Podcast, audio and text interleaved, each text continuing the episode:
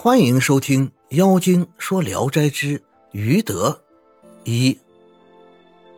武昌府的隐图南有一座空闲的宅子，租给了一个秀才居住。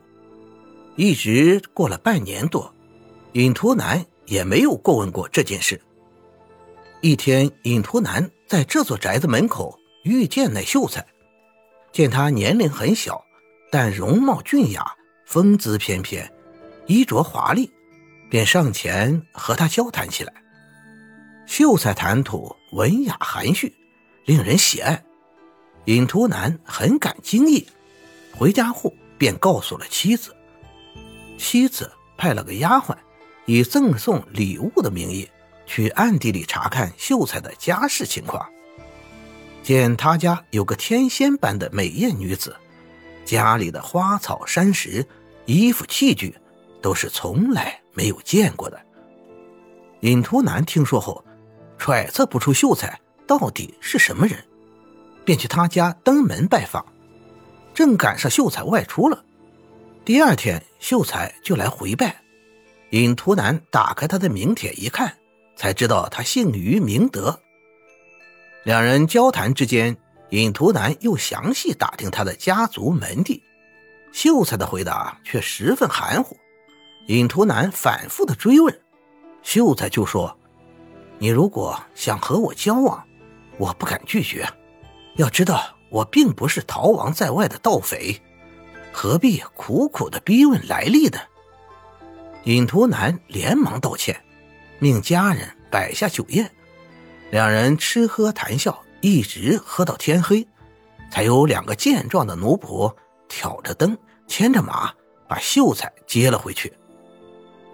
第二天，秀才回请尹图南。尹图南来到他家中，见室内墙壁都用明光纸裱的，和镜子一样光滑洁净。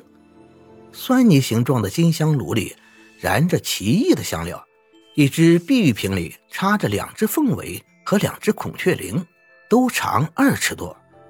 还有一只水晶瓶里浸着一棵开粉红花的花树，叫不出叫什么名字。